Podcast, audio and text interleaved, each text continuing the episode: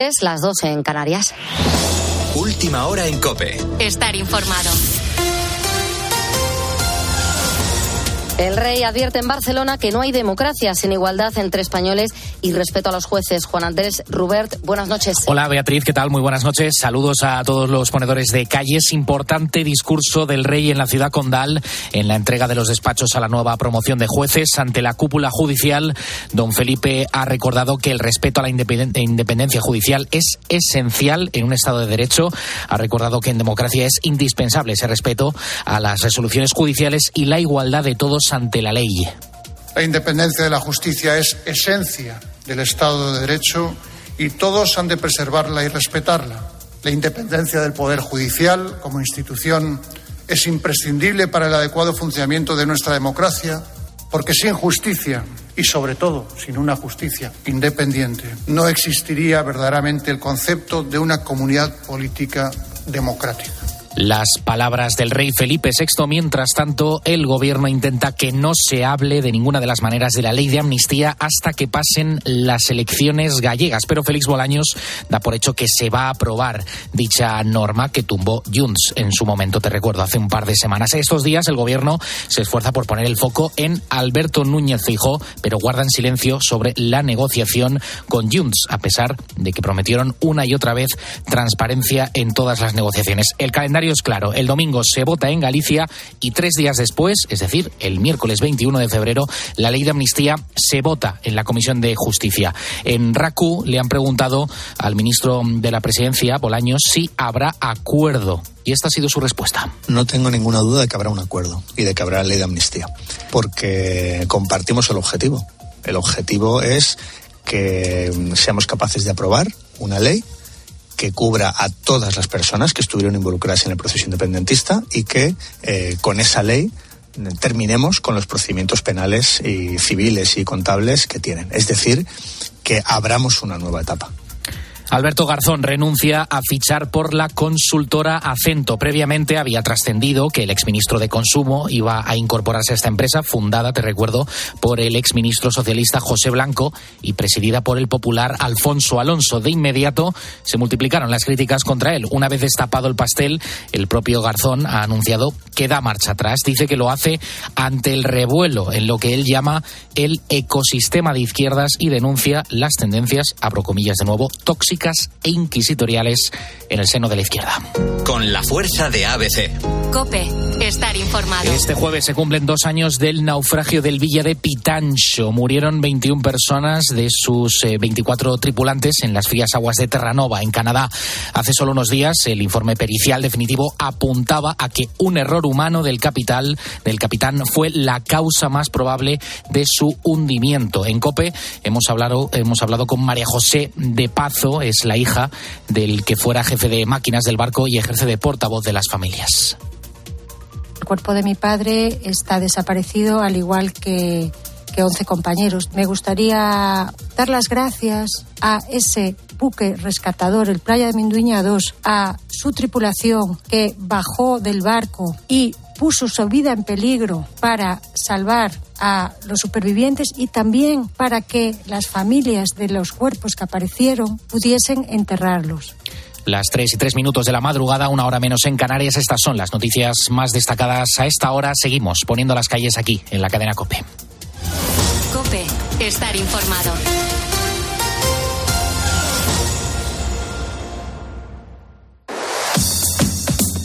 Carlos Moreno, El Pulpo.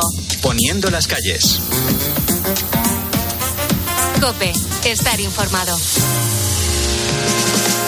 Pues muchísimas gracias, Juan Andrés Rubert, por actualizarnos la información. Saludamos ya a esta hora, a las 3 y 4 de la mañana, a aquellos ponedores que se acaban de incorporar, porque nosotros llevamos desde la una y media. Pero claro, hasta las 6 vamos a estar acompañándote. Quien te saluda es Beatriz Calderón.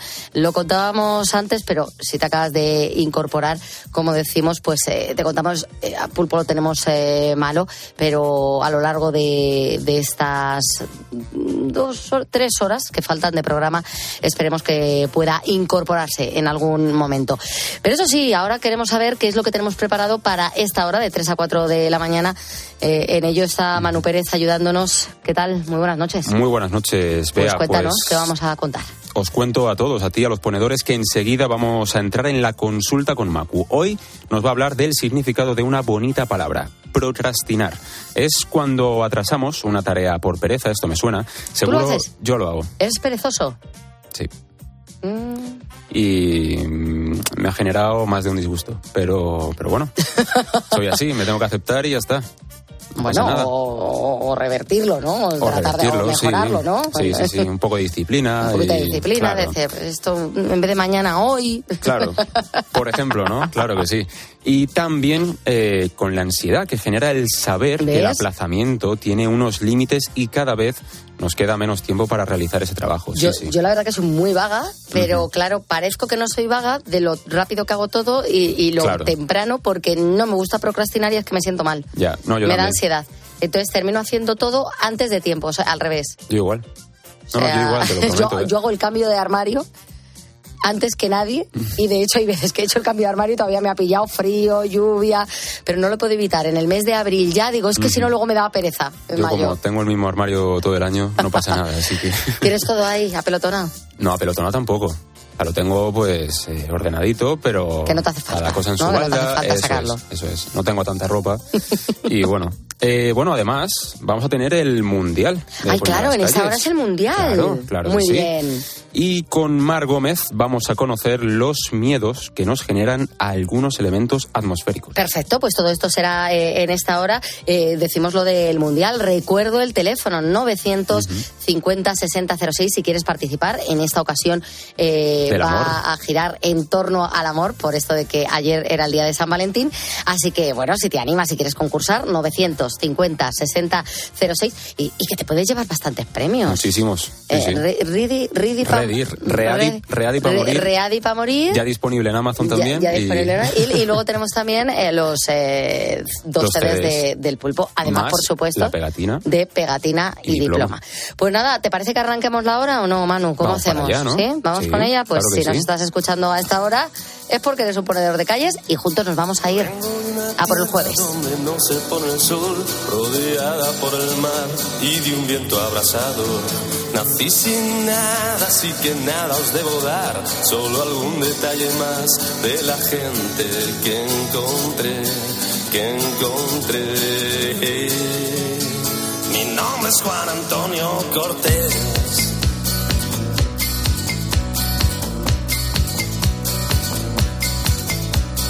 Hay gente que nace y vive en soledad, muere en un pedestal, nadie le llorará. Hay gente que vive perdida y sin valor, y gente que vive suplicando una vez más, una vez más. Eh, todo el mundo sabe que es verdad.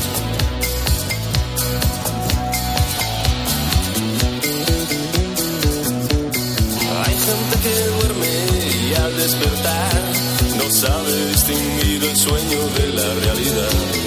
Hay gente que vela en la oscuridad sin saber a quién está esperando ver llegar, ver llegar.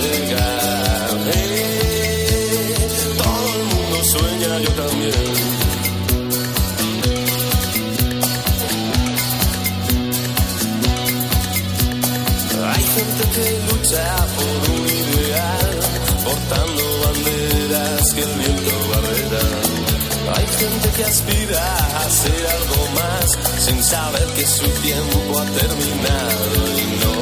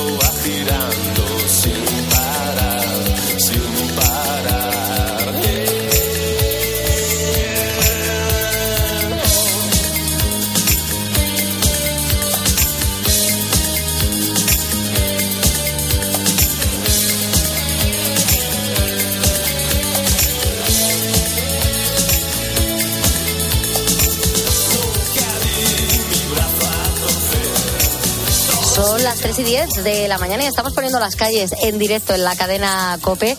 eh, en un programa pues que tratamos, ya no sabemos muy bien si de, de- de despertarte, acostarte, eh, englobamos de una y media a 6 de la mañana y, la idea sobre todo es entretenerte y acompañarte. Eso es el principal, ese es el principal objetivo.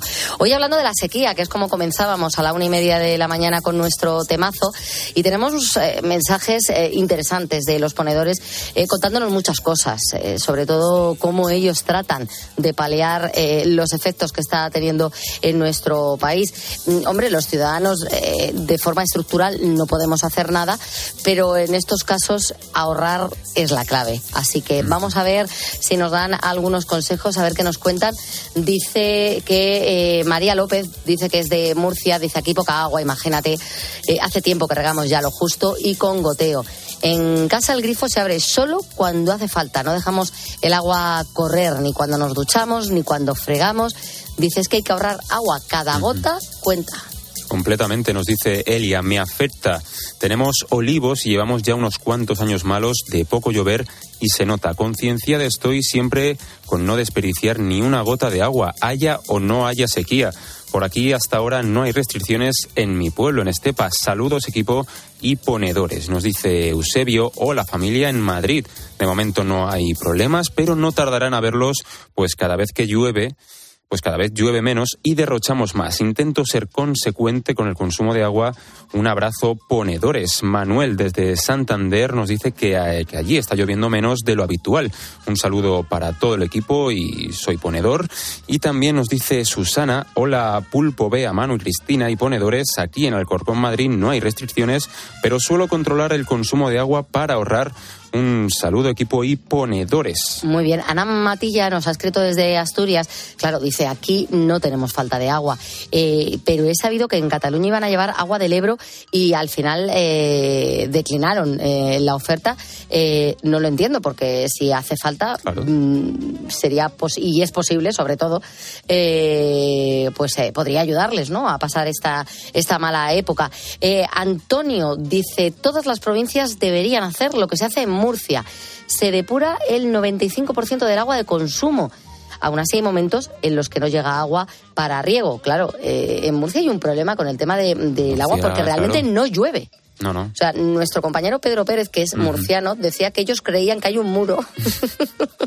Porque, claro, o sea, eh, España hay una zona de, de la península, sobre todo, que es seca. Sí, el sureste. Eh, eso está, eso está claro, el sureste. Almería, Alicante también. Pero, hombre, hay veces que en Granada, en Málaga, llueve. En Murcia no, llueve en toda España y Murcia está como si, Es- si es un microclima, eh, como un microclima, como un oasis en el que ahí no cae agua. Él decía, da igual, da lluvia en todo el país y en Murcia no cae agua. Y, jolín, claro, eh, con las desaladoras y demás, han conseguido apañarse y con muchas restricciones en el riego creo que probablemente eh, habría que fijarse ¿no? en las eh, regiones donde están funcionando eh, bueno pues Sí, eh, las ideas además, que vienen. Lo que comentabas de, de que intenta, bueno, de que querían llevar agua de- del Ebro, ¿no? A, Sí. a Bar- a Cataluña o a Barcelona. Que no sé por qué no, no han querido hacerlo o si es así, pero bueno, a Murcia, por ejemplo, también se podría hacer o se podría hacer a otras ciudades.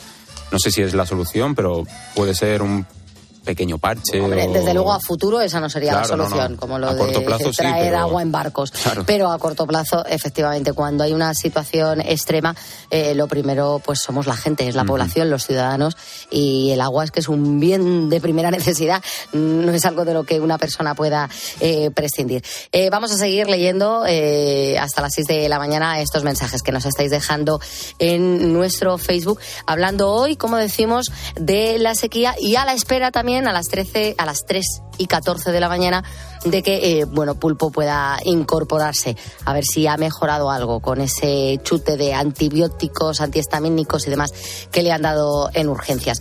Em, ponedor, yo ahora voy a hacerte una pregunta, es algo que me planteo. No sé si alguna vez se te ha hecho bola una tarea. eh, o has tardado el doble de lo que te gustaría en terminar de hacer algo directamente, ni lo has empezado, aunque has pensado muchas veces en me tengo que poner a hacerlo, me tengo que poner a hacerlo, me tengo que poner a hacerlo, pero al final dices, pues lo dejo. Pues poner algo que no te apetece hacer tiene un nombre, se llama procrastinación. Y nadie, nadie estamos. Hay algunos que abusan más de, de esta forma de actuar que otros, pero nadie estamos exentos de en algún momento decir, "Uf, que esto no lo voy a hacer. La procrastinación, según nos han contado, no es solamente posponer una acción, que también, sino que viene acompañada de una sensación de ansiedad por cada día que pasa sin hacer aquello a lo que te habías comprometido.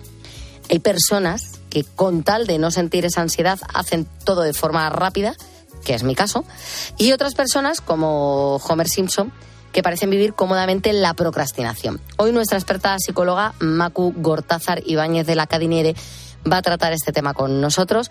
Buenas noches, ¿cómo estás? Bienvenida a una madrugada más. Hola, pues muchas gracias. Vamos a entender bien el término al que nos enfrentamos hoy. Eh, ¿En qué consiste la procrastinación? Bueno, pues eh, procrastinar significa dejar para otro momento algo que, tendrías que hacer ahora, ¿no? O que, o que, bueno, que hay algo que quizás pues no te apetece hacer o, bueno, y entonces vas eh, postergando en el, en el tiempo pues con tal de no hacerla, ¿no? Eso es, digamos, la definición más, más clara y, bueno, pues al final es algo que hacemos todos, es un término, yo diría, universal. Em, y que hace referencia a eso, ¿no? A aquella sensación de ay qué pereza, bueno ya lo haré, ya lo dejo para mañana, eh, que pues al final nos pasa a todos en algún momento del día, ¿no?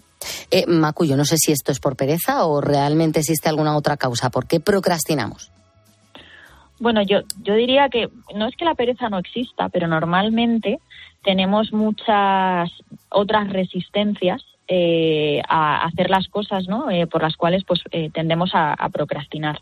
Normalmente, cuando tú te pones a pensar, oye, ¿y esto quizás por qué lo he ido dejando para otro momento? ¿no? Normalmente suele haber con una serie de, causas también por detrás. Una, por un lado, tiene que ver con aquellas cosas que, que, bueno, pues que, que, que no nos apetecen hacer, pero no tanto desde la apetencia, desde la vaguería, ¿no? De no hacerlas por no hacerlas, sino cuando tenemos una resistencia clara de es que esto no lo quiero hacer, ¿no? O sea, esta resistencia o esta eh, especie como de rebeldía que nos sale, hacer algo que va en contra de algo que, que, que, nosotros queremos, ¿no? Eh, pues quizás no es algo en lo que nosotros eh, creamos, no es algo que nosotros nos, nos guste, ¿no? Entonces existe esa cierta, bueno, rebeldía, ¿no? Aunque a veces nos contamos que sí, que no pasa nada, pero sin embargo, pues hay, hay una resistencia importante a, hacer algo, ¿no? Otras veces tiene más bien que ver con, con, miedos o inseguridades, ¿no? Pues por ejemplo, pues oye, tengo que ir a dejar eh, no sé qué al banco y de repente pues cuando me quiero poner a pensarlo, pues a lo mejor es que tengo una resistencia enorme pues a tener que pedir algo a otra persona o tener que, no sé, pues enfadarme o, o expresar una incomodidad o algo que no me gusta bueno, pues eh, cosas que tienen que ver más con nuestros miedos o inseguridades, pues tendemos a también a, a posponerlas de alguna manera con tal de no tener que enfrentarnos a, a ese miedo, ¿no? Otras veces tiene que ver con algo incluso más profundo que tiene que ver con asumir responsabilidades, ¿no? No lo hago porque, eh, pues porque tengo ahí una especie como, como de, de resistencia, ¿no? Y, y, pues bueno, pues que tiene que ver a lo mejor a veces con el compromiso con algo o con la responsabilidad de tener que, que tener que asumirla, ¿no? Eh, frente a una determinada tarea, ¿no? Entonces al final suele ser un pelín más complejo que simplemente es que me da pereza o no me da pereza. eh, Macu, hemos hablado de las causas, vayamos ahora con las consecuencias. ¿Cuáles son?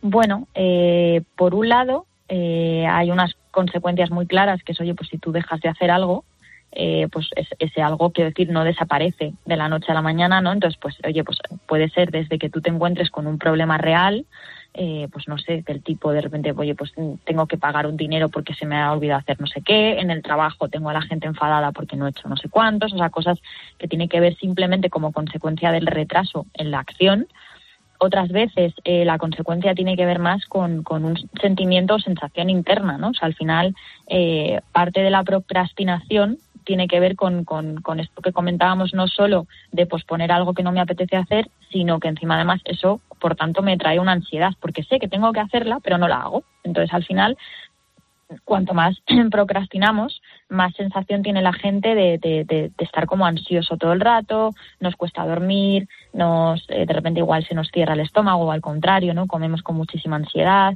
y muchas de esas eh, ansiedades o preocupaciones o angustias tienen que ver precisamente con esto, ¿no? Con la, la, la, no acción, el tener que hacer algo y sin embargo pues no estar haciéndolo, ¿no? Entonces eso pues al final nos produce pues eso, sensación de malestar, eh, pues eso, ¿no? Nos, no nos, cuesta, nos cuesta muchísimo concentrarnos y eso al final, bueno, pues acarrea también pues que, que estamos mentalmente también bastante agotados, ¿no? Si rascamos un poquito más, Macu, ¿qué hay más allá de este tipo de comportamiento?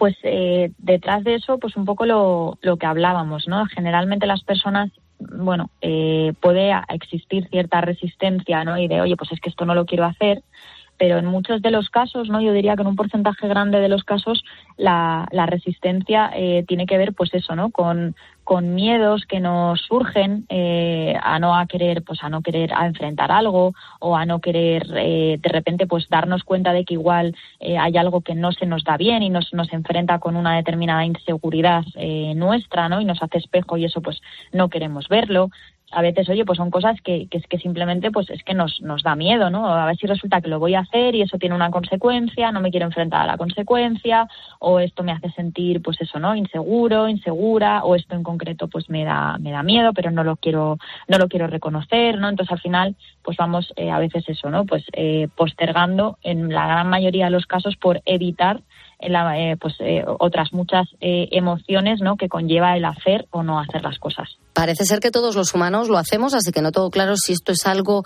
que se aprende o es algo innato. pues yo diría que esto sí que es vamos, al 100% aprendido, porque al final em, simplemente, bueno, nosotros aprendemos a actuar o a dejar de actuar en la medida en la que vamos recibiendo bueno, pues eh, cosas de, o, de personas, ¿no? O de, nuestro ambiente o de las cosas que nos van sucediendo. Eh, si resulta que, pues, eh, yo qué sé, pues al final, oye, pues yo hago una determinada cosa y la gente me aplaude, pues yo tiendo a seguir repitiendo ese patrón. Al contrario, ¿no? Si resulta que yo hago una cosa, me equivoco y la gente me señala y eso me hace sentir mal, pues la siguiente vez que tenga que hacer algo, pues voy a posponerlo, ¿no? Porque al final me da miedo la consecuencia que eso puede tener por pues lo que yo he vivido a lo largo de mi vida, ¿no? Em, también tiene mucho que ver, oye, pues con los patrones de la gente que tenemos a nuestro alrededor. Si nuestros padres tienden a ser más bien procrastinadores, pues es muy posible que nosotros, pues oye, también aprendamos ese patrón como algo válido, ¿no? Y sobre todo, también ese, ese comportamiento se mantiene también en la medida en la que nosotros nos salimos con la nuestra. Quiero decir, si tú resulta que pospones un determinado comportamiento una y otra vez, una y otra vez, y al final no tiene una consecuencia negativa para ti, pues posiblemente pues vas a seguir haciéndolo.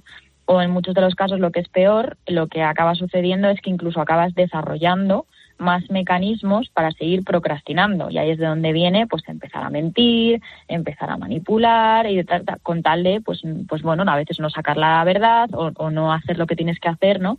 Eh, pues seguir un poco, pues, escurriéndote eh, por ahí, ¿no? Y eso tiene que un poco que ver, pues, eso con la falta de, a veces, de consecuencia. Entonces, si no pasa nada, pues lo seguimos haciendo, ¿no? Y esto a veces, pues, es quizás lo más, lo más peligroso. Y llegados ya a este punto, ¿cómo podemos cambiarlo, Macu? Pues se puede cambiar, eh, sí, al final un poco, pues eh, como todas las, los comportamientos, ¿no? Se, se cambian una vez que tú eres consciente de, de ese patrón que tú tienes, de esa respuesta que tú tienes. Eh, implica tener mucha dosis de sinceridad, ¿no? Porque generalmente la, la gente que procrastina tiende a contarse muchas excusas, ¿no? O sea, al no, esto, no, no, es que no lo hice porque no pude, porque fulanito no sé qué y no me dejó, porque, bueno, por diferentes eh, cosas, ¿no? Entonces, cuando al final entiendes que hay una parte de eso que tú estás haciendo que tiene que ver contigo, tienes una manera de decir, oye, bueno, pues si ya tengo esto identificado, ¿cómo lo puedo cambiar a partir de ahora, no? Entonces, eh, a partir de esa reflexión, generalmente una de las cosas que mejor suele funcionar es en el momento en el que tú tienes esta tarea, oye, pues eh, me voy a intentar planificar y voy a ponerme una fecha a tope para poder hacerlo, ¿no? Eh, muchas veces cuando tú te eh, comprometes, adquieres el compromiso con otra persona a través de una fecha, esto también suele ayudar.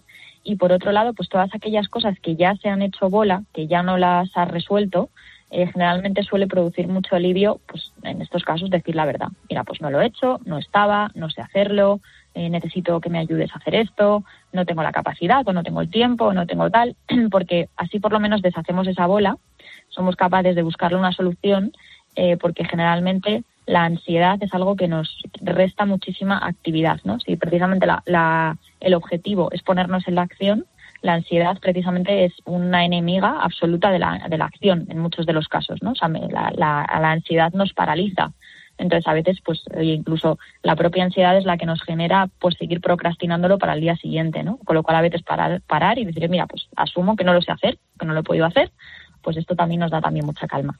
Existe un refrán que va perfecto para el tema del día. No dejes para mañana lo que puedas hacer hoy y con eso pues nos despedimos. Gracias de verdad una semana más. Macu Gortázar Ibáñez de la Cadiniere. Eh, sabes que siempre tomamos nota de todos tus consejos. Perfecto, pues muchas gracias a vosotros. Nos vemos la próxima semana, 3.25 de la mañana. Nosotros no procrastinamos, seguimos aquí poniendo las calles y enseguida pues vamos a contar muchas otras cosas.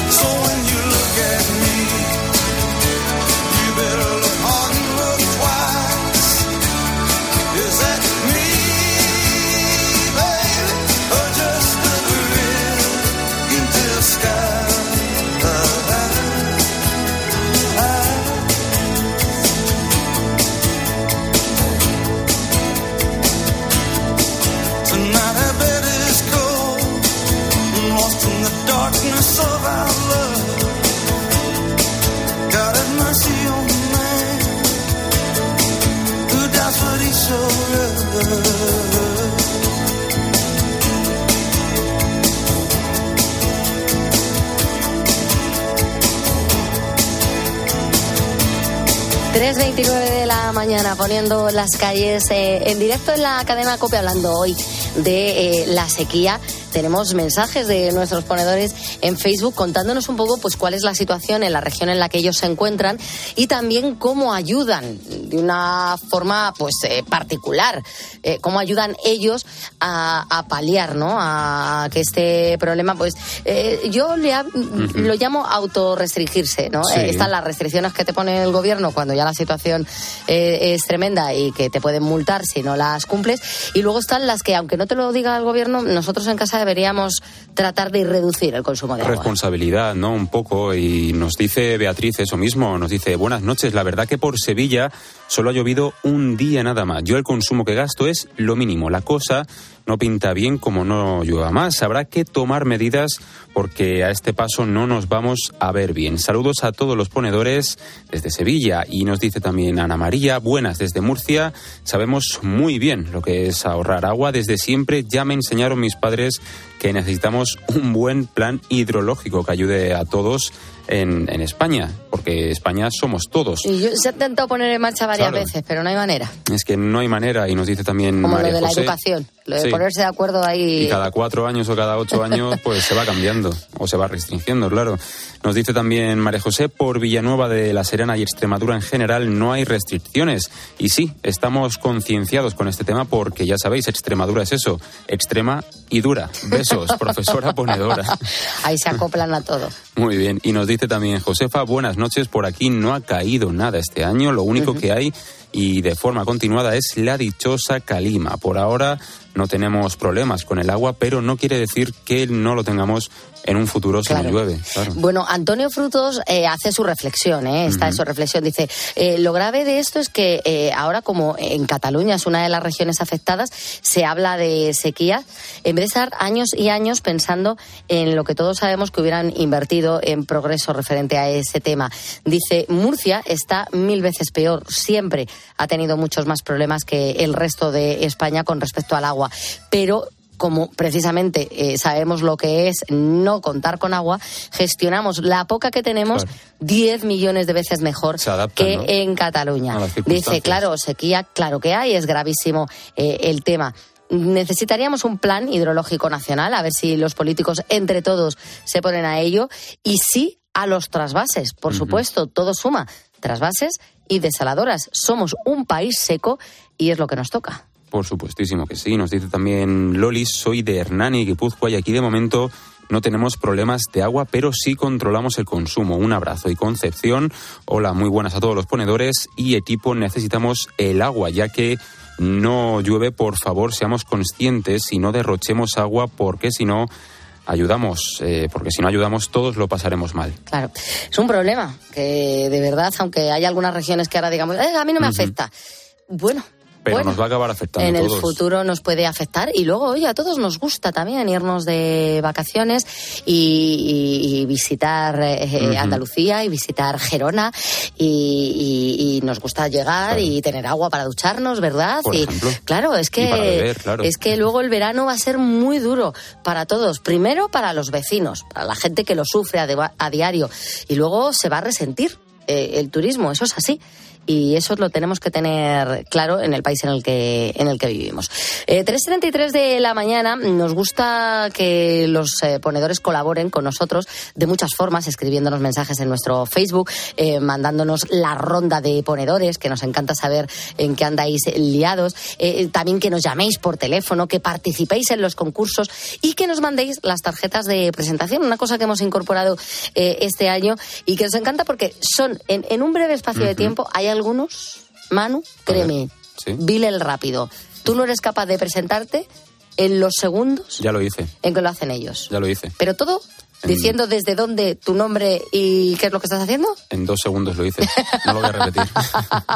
en dos segundos. Vamos a ver cómo lo hace eh, nuestro primer ponedor. Hola, Pulpo, vea, buenos días. Soy Juan de Albacete, soy barredor ponedor. Cuidado con donde se echan los moquitos, que luego otros tenemos que quitarlos. Este escuchó ayer el Pasan Sí. Cositas. Barredor ponedor de Albacete. Con rima y todo, ha, que sí. ha dado su nombre. Siete segundos. Increíble. Pues el siguiente creo que es un poquito más largo. buenos días, Pulpo. Javier, desde la carretera en Madrid, Zaragoza. Venga, que tenéis un programa fenómeno. Soy ponedor. Muchísimas gracias por esa tarjeta de presentación y encima pues con piropito Con- al, claro que sí. al programa siempre se agradece. Eso siempre se aplaude aquí. Eh, tarjeta de presentación número 3, que, que este ya sí que ha sido el Bill el rápido del día de hoy. Buenos días, soy Fabián de Madrid y gracias por ponernos Pingüino Rodríguez. Fabián de Madrid. Muy bien, muy bien. Qué bueno, qué bueno. Y, y bueno, te Pues toca, hermano, terminar, me- haz los me honores. me han tocado los largos hoy, ¿eh? Me han tocado los largos. Vamos con, con el cuarto. Hola, buenas noches, ponedores. Me llamo Miguel Ángel Sánchez Muñoz y os llamo desde San Cristóbal de Segovia, Segovia. Un saludo a estas horas de la noche. Un abrazo. Gracias de verdad por todos estos mensajes, los cuatro ponedores que hoy pues nos han mandado sus notas de voz. Necesito recuperar el teléfono porque yo soy un desastre con el del WhatsApp. el otro le tengo claro, ¿cómo es? Manu, entre los dos lo mismo hacemos entre los dos lo mismo hacemos una cabeza buena, ¿no te parece? 662 942 vale. 605. Otra vez. 662 942 605. Anda, pues ahí está dicho que nos podéis dejar ahí vuestras tarjetas de presentación y mañana las escuchamos. Eh, nos hace mucha gracia ¿eh? que, seáis capaces de, concentrar en un poquito espacio eh, toda la información importante. Bueno, son las 3 y 35 de la mañana. Hoy nos vamos a sumergir en un fascinante viaje a través de las fobias meteorológicas, esos misteriosos temores que despiertan nuestras emociones más profundas frente a los caprichos de la naturaleza. Por ejemplo, lo mismo es tu caso, ¿eh? ¿Te estremece la idea de una tormenta eléctrica? ¿Te paraliza enfrentarte a un tornado? ¿Te causa ansiedad el simple sonido de la lluvia? Pues no estás solo. Hoy vamos a hablar con Mar Gómez para entender qué son y cuántos tipos diferentes de fobias a factores atmosféricos hay. Mar Gómez es física y escritora y meteoróloga del tiempo.es. Muy buenas noches, Mar. Vamos a comenzar con las fobias relacionadas con el fuego y el calor. Buenas noches. Pues sí, comenzamos con estas fobias relacionadas con el fuego y el calor. Y lo sé, el fuego realmente no es un fenómeno meteorológico estrictamente, pero la fobia al fuego es bastante lógica, dado la peligrosidad de este, y se llama arsonfobia. Y con la cantidad de incendios que estamos teniendo, pues esta fobia cada vez empieza a ser más frecuente. Afecta a quienes la padecen hasta en las actividades más simples, como por ejemplo encender una vela o disfrutar de una barbacoa. Este miedo irracional puede ser provocado no solo por la presencia real de llamas, sino también por la posibilidad, como decía antes, de un incendio o ver fuego incluso en los medios digitales, algo que vemos pues prácticamente en nuestro día a día en los meses de verano, porque desafortunadamente los incendios cada vez son más frecuentes y más devastadores. Esto puede provocar una ansiedad muy muy fuerte y un estado de nervios bastante importante. Por otro lado, tenemos también la termofobia y la heliofobia, que son el miedo al calor extremo y al sol, respectivamente. Quienes experimentan termofobia y heliofobia pueden ver en los meses de verano o en la exposición al sol enormes desafíos, llevándolos a alterar drásticamente sus vidas para evitar el calor a la luz solar directa. Imagínate en un país como España en el que cada vez tenemos más olas de calor, más frecuentes, más largas, más severas y en el que los meses de verano son cada vez más largos. Recordemos que el verano dura cinco semanas más con respecto a los años 80 y que estamos perdiendo esas interestaciones. Pues personas que padecen este tipo de fobias pueden ver cómo sus síntomas cada vez empeoran más debido a la alta frecuencia de aparición de este tipo de fenómenos. Bueno, Mar, pero también hay fobias relacionadas con algo tan esencial eh, para la vida como es el agua. Pues sí, pasamos ahora a otro elemento que acabaría con el fuego, el agua. De nuevo existe un abanico extenso de términos para las distintas fobias. Tienen, por ejemplo, talasofobia, aquellos que tienen miedo irracional a bañarse en el mar y en sus profundidades. Pero si solo les tenemos miedo a las olas del mar, la fobia se llama cimofobia. Tenemos también la pluviofobia y la ombrofobia, ambas referentes al miedo a la lluvia. Pueden variar en intensidad, desde una leve incomodidad hasta un temor que nos paralice y que impide el desarrollo de las actividades diarias, pues que esté lloviendo y no podamos ni siquiera salir a la calle. Estas fobias pueden incluir el temor a las consecuencias de la lluvia, como por ejemplo las inundaciones o simplemente que tengamos un rechazo a la sensación de mojarnos. Aunque el miedo a las inundaciones tiene un término propio, se llama antrofobia, es una preocupación que puede estar fundamentada en experiencias previas de eventos catastróficos relacionados con el agua. Y es que si pasamos por una experiencia traumática, puede desarrollarse esta fobia en relación con las inundaciones. Por otro lado, tenemos la astrafobia, la ceraunofobia y la brontofobia, que son fobias que se, eh, eh, centran sobre todo en el miedo a los fenómenos tormentosos, como truenos y relámpagos. Estas fobias son comunes tanto en niños como en adultos y pueden provocar una ansiedad importante durante las tormentas, afectando a la capacidad que tenemos las personas para funcionar con normalidad en estas situaciones. Tenemos también la nefofobia, que es el miedo a las nubes, que se origina sobre todo en la preocupación por los cambios adversos en el tiempo, mientras que la higrofobia o miedo a la humedad refleja una aversión en sensaciones asociadas con ambientes húmedos. Pero seguimos, porque tenemos la gionofobia, que es el temor a la nieve. Eh, este temor puede ser desencadenado pues, por experiencias de nuevo negativas en condiciones invernales, como pueden ser accidentes o aislamientos que se hayan experimentado debido a fuertes nevadas. Tenemos también el miedo al frío, que se llama criotofobia. Este miedo pues está relacionado y es muy incapacitante en los meses de invierno o en los climas muy fríos, donde tenemos una presencia de nieve y hielo que es bastante habitual. Y por último, tenemos la nebulafobia, que es el miedo a la niebla y que subraya la ansiedad por la desorientación y el sentimiento de estar atrapado que puede acompañar a esa reducción de visibilidad que lleva la niebla. Bueno, dejamos el agua, el viento es otro de los factores atmosféricos que más miedo provoca, pero ¿qué fobias existen? Pues sí, la fobia al viento se llama anemofobia y es normal porque hay fenómenos muy devastadores. Por ejemplo, la fobia a los tornados o huracanes que suelen llevar vientos muy intensos asociados se llama lilapsofobia. Lo padecen las personas que residen en regiones donde estos desastres naturales son más comunes y es normal. Por ejemplo, un equipo de expertos en salud pública y tormentas calculó que entre 1988 y 2019 más de 18.000 personas murieron eh, de manera indirecta debido a huracanes y ciclones tropicales en la parte continental de Estados Unidos. Así que estas fobias suelen ir fundamentadas con esas experiencias, esos desastres tan graves que llevan asociados los tornados o los huracanes. Y para dejar finiquitados los cuatro elementos, vamos a terminar con fobias relacionadas con la Tierra. Pues sí, terminamos los cuatro elementos con la Tierra y con un fenómeno que no tiene que ver con el clima, pero cuya fobia es interesante de mencionar, la sismofobia. Es la fobia, obviamente, a los terremotos y en algunos casos puede extenderse a cualquier tipo de movimiento de tierra o vibraciones que sean parecidas. Puede incluso afectar a la persona si nota pequeñas vibraciones como el paso de camiones pesados o las máquinas de una obra cercana.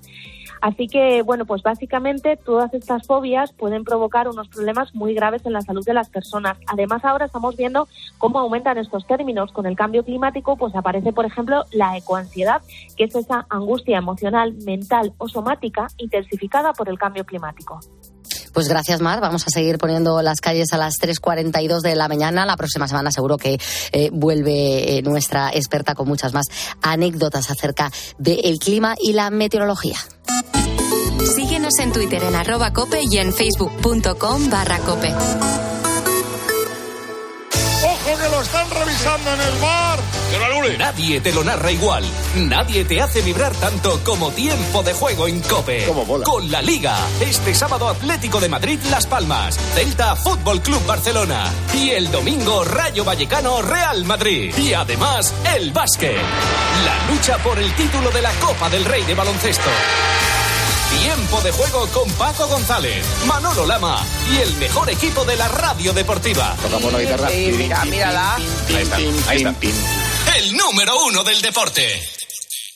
¿Sabes qué es el branded content? ¿O cómo será el mundo cookies? Si tienes preguntas sobre comunicación publicitaria, visita comunicatalks.com, un espacio de la Asociación de Agencias de Medios creado para resolverlas. Porque saber comunicar es una parte muy importante de tu empresa y también de la nuestra. Agencias de Medios, para que la comunicación funcione.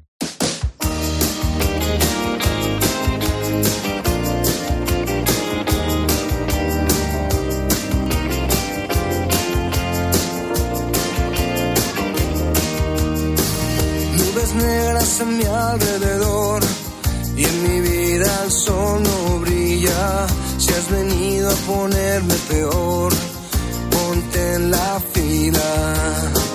Lo que dije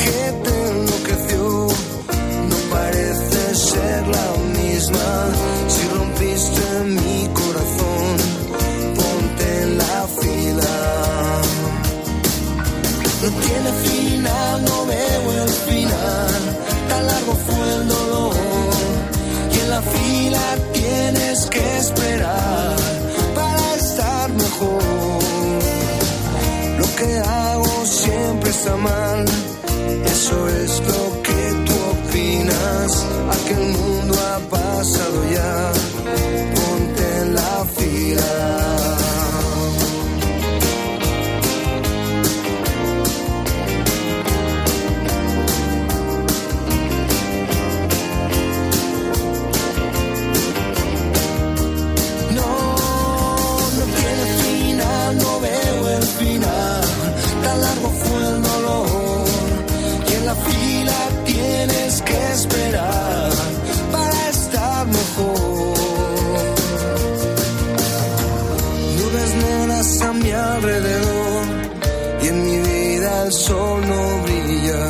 Si has venido a ponerme peor, ponte en la fila. Nunca quise hacerte sufrir. Ahí has venido a ponerme peor tú, Manu. Yo no. Te digo lo que ellos, ¿eh? Todo Los lo secretos, contrario, ponte todo la lo fila. contrario. Todo lo contrario. Vamos a pasarlo bien ahora, ¿no? Ese es el objetivo. El objetivo es ese. Y un poquito nerviosos también. Y nerviosos. Son las 3.45 de la mañana. Sabéis que nos gusta jugar muchísimo en Poniendo las Calles. Nos encantan los concursos, poner en un brete a nuestros ponedores y queremos que participen. Tenemos los martes de tutorial, tenemos los viernes con la parodia de cine, que eso será mañana. Pero hoy, jueves, el Mundial de Poniendo las Calles con Manu Pérez. Pues así es, Bea. Bienvenidos todos a la cuarta edición del nuevo concurso de este programa. Bienvenidos al Mundial de Poniendo las Calles. Como ya hemos contado, la dinámica será muy sencilla. Nosotros nos fijamos en un día mundial o importante que se haya celebrado a lo largo de la semana y sobre el tema te haremos cinco preguntas. En esta ocasión hablamos del amor. Más que nada porque esta semana ha sido San Valentín. Para cada pregunta habrá cuatro respuestas posibles. Vamos, un tipo test en toda regla. La persona que quiera participar y poner a prueba sus conocimientos puede llamar ya al 950-6006. Pero vamos con lo importante porque supongo que este programa te dará Claro. premio. Bueno, lo por- importante, según Sí, se mire, pero que eh, sí. Venga, Lo vamos, que quieren los cuéntalo. ponedores son esos premios que damos porque solo por participar te haremos entrega del diploma oficial del programa. Si llegas a la tercera pregunta, además de ese diploma, te harás con la pegatina, pero es que si aciertas todas las cinco cuestiones, el premio va a ser doble. El pulpo te obsequiará con dos CDs de la amplia colección que tiene en su haber y por mi parte te daré mi novela que se llama Ready pa' morir. Además, vas a tener dos comodines. En este caso, esos dos comodines, Van, los- a, van a recaer sobre mí. exactamente. Es que Pulpo, eh, con esta alergia que tiene, y está fatal, la verdad, ha tenido que ir a urgencias esta pasada tarde y por eso todavía no ha podido incorporarse al Me ha dicho programa. que no lo que más le fastidiaba era perderse El este. concurso, claro, y ser eh, además eh, la clave o una de las claves para que el ponedor se pueda llevar el premio. Eh, exactamente. Eh, bueno, estamos esperando a que Pulpo bueno, pues pueda estar con nosotros eh, un ratito, pasar el rato con los ponedores de calles, pero a falta del Pulpo, pues buenas Pues, son, vea. Eso es, ¿no? dos comodines y en la pregunta que el ponedor crea conveniente, pues podrá consultarte para que tú le ayudes, le guíes un poco. Vale, yo guío, no, no puedo dar la respuesta, No, esto hay que dejarlo claro, ¿no? Lo que tú veas. O sea, ¿Puedo incluso dar la respuesta? Es tu responsabilidad. Es que hay veces que me cuesta pensar cómo ayudarles y digo, Claro. venga, tiro por la calle del medio y les digo, Incluso- pues es la B. Incluso le puedes decir una que es incorrecta. No, eso nunca. Eso ya- es más cosa tuya. Claro. Tú eres el que no quieres que los ponedores ganen premios. No, eso no. Pero yo estoy entregada a la causa. Llevo nueve años con ellos. Los quiero. Bueno, yo llevo mes y medio. en ¿Y te verdad. portas regulinchi? No, que va, que va. Yo los quiero mucho. Eh, creo que tenemos ponedor ya. ¿Tenemos ponedor? Yo creo que Ah, sí. pues perfecto. Eh, a, a quién saludo? Hola, ¿qué tal? Muy buenas noches. Hola, buenos días. Eh, buenos días, buenas noches. Co- eh, necesito que Sí. me quites el retorno. Hay que bajar la radio. No, no tengo la radio puesta, ¿eh? Ah, bueno, es que me he escuchado Sí. el eco. Pero no pasa nada. Ahora ya te escucho perfectamente. sí. ¿Con quién hablo? Pues Luis, Hola, Luis, ¿qué tal? ¿Desde dónde nos llamas? desde Petrer, un pueblo de, De Alicante, Alicante. cerquita de ahí de, de Manu. Soy medio paisano de... Hoy, hoy he barrido. Eh, hoy has barrido para casa, Hombre, por ¿eh? supuesto. Hoy, hoy te lo va a poner seguro que más fácil. Eso espero, eso espero. Eso te lo va a poner más fácil. Eh, bueno, eh, Luis, ¿sabes? eh, eh, ¿Has escuchado en qué consiste el concurso? Estás familiarizado, ¿no? Ajá. No te tenemos Sí, que dar sí, más sí, indicaciones. sí, sí. Podemos ir ya al meollo, ¿no? De la cuestión. Vamos al día a ver qué Vamos ocurre. para allá. Pues venga, vamos con ello. Vamos con la primera pregunta, Luis. Hablando de San Valentín, del amor. Primera pregunta, ¿cuál es el nombre por el que conocían los romanos al dios del amor? A. Saico. B. Cupido. C. Mourinho. D. Julio Iglesias. Pues soy entre dos, entre Julio Iglesias y Cupido. Creo que me voy, a, me voy a declinar por Cupido. Vale, pues resolvemos con Cupido, con opción de Luis.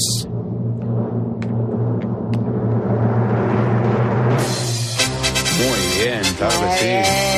Perfecto para empezar. La duda, mira que yo la tenía marcada y también he dudado, ¿eh, Luis? Porque Julio Iglesias... Es que Julio claro, Iglesias eh, podría ser perfectamente el dios del amor. Pero no, es Cupido, que está representado por un niño con alas de ángel que lleva a su espalda un carcaj repleto de flechas con punta de corazón. Si te alcanza alguna de estas flechas, significa que te enamoras de la persona que Cupido decida. Y a veces las lía parda el Las lía, Cupido. sí, sí, las lía bastante, pero bueno, no... ¿A ti te ha pasado algo parecido, Luis, que, que te la ha liado parda en el amor Cupido o no?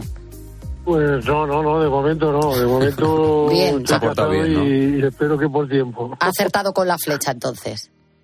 Espero que sí. Y por mucho más. Perfecto, Luis. Pues vamos con la segunda Sí. pregunta. Luis, segunda pregunta. De momento, la primera la has acertado sin comodines, te quedan dos. Y en esta segunda cuestión te hago la siguiente pregunta. ¿Cuál de las siguientes parejas de famosos españoles es más longeva? Opción A, Ana Belén y Víctor Manuel. Opción B, De Gea y Edurne. Opción C, Sergio Ramos y Pilar Rubio. Y opción D, los reyes de España, Leticia y Felipe VI. No, ahí creo que no hay color, ¿no? Víctor Manuel Ana Belén, la A. Opción A. Es lo que ha dicho Luis. Y es correcta también. Tan fire hoy, hoy Luis, porque sí, en septiembre, ojo, eh, en septiembre de 1971 comenzó su historia de amor y se casaron un año después en Gibraltar. Ay, Pareja en la vida y también en los escenarios. Llevan juntos 53 años y tienen dos hijos en común, 53 años casados. ¿eh? 53 Con la años. misma persona al lado todos los días. Eso es amor. Si no es amor, eso... la verdad que sí. yo, yo ya no sé qué es amor, si Eh, eso no lo Luis, es. ¿tú cuánto llevas con, con tu pareja? Pues desde el 90 saca cuenta, 20 y muchos, eh, 30 y muchos. 34. ¿no? Bueno, ya vamos por 30. 34, Ya vamos 34. por 30. 30 Ya hasta la cuenta ya. Luis, Luis, Luis, una cosa, cuando te pregunta por el aniversario, lo llevamos regulero. Menos mal que tienes el año claro, pero luego ya los años ¿Y- y se te el han hecho día? cortos, porque decir Claro. veintitantos se te han hecho cortos. alarma, me pongo alarmas en el móvil. todo en el móvil, ¿Qué, qué día es el aniversario? y. ¿Qué día es el aniversario, Luis? El 3 de noviembre. O sea, el 3 de noviembre de 1990, pues tú imagínate, Ajá. pues, pues es- este año hacéis pues 34, ¿no? Eso es. Sí, señor. ¡Buh! Pues ya son una 34 pila de años también. poco también. Está Víctor Sí, sí, Manuel sí, y sí. Ana Belén y Luis y su pareja prácticamente. Por Voy, voy a ver si lo cojo. Te, te quedan, te quedan 20 años, ¿eh? Mm, Yo confío. Seguro que sale bien. Vamos con la tercera pregunta, Vamos Luis. con la tercera pregunta, que además vamos a poner una canción. Ella tiene todo lo que siempre soñé. Es la chica que busqué. Es la chispa de mi piel. Mi primer amor, mi primera vez. Era sin regalo que tanto esperé. Cuando no pensaba ya en volverme a enamorar. Luis, eh, un auténtico temazo, ¿te suena? Son dos hombres con un mismo destino. Y te pregunto, ¿qué dos artistas interpretaron esta canción en Operación Triunfo? Opción A, C. Tangana y Camilo. Opción B, Mario Vaquerizo y Georgie Dan. Opción C, Sergio Dalma y David Bisbal. Y opción D, Alex Casademunt y David Bustamante. Tienes dos comodines, Oye, te lo pero- recuerdo. Entre la C y la D voy a usar un comodín. ¿Vale? Entre la C y la D.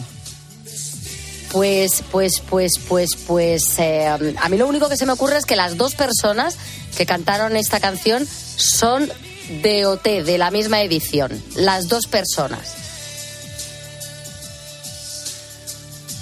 ¿Puede, puede repetirla, Manu, a ver? Claro, la C es Sergio Dalma y David Bisbal. Y la D, Alex Casademunt y David Bustamante. Pues la, la D. La D, nos quedamos con la D, vamos a resolver.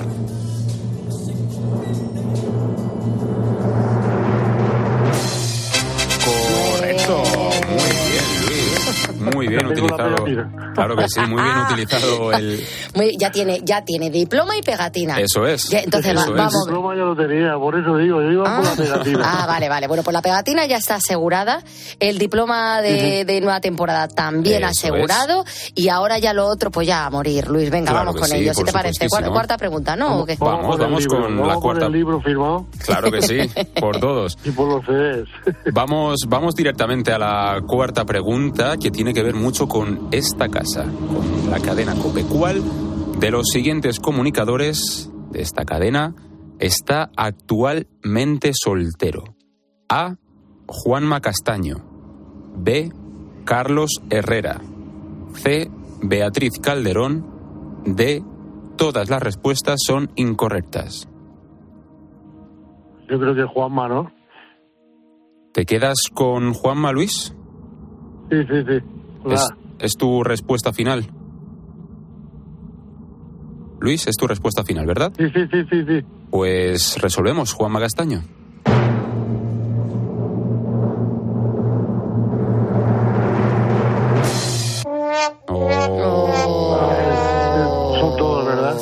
Son todas las respuestas, Son, claro. son, incorre- Son son incorrectas. todas incorrectas.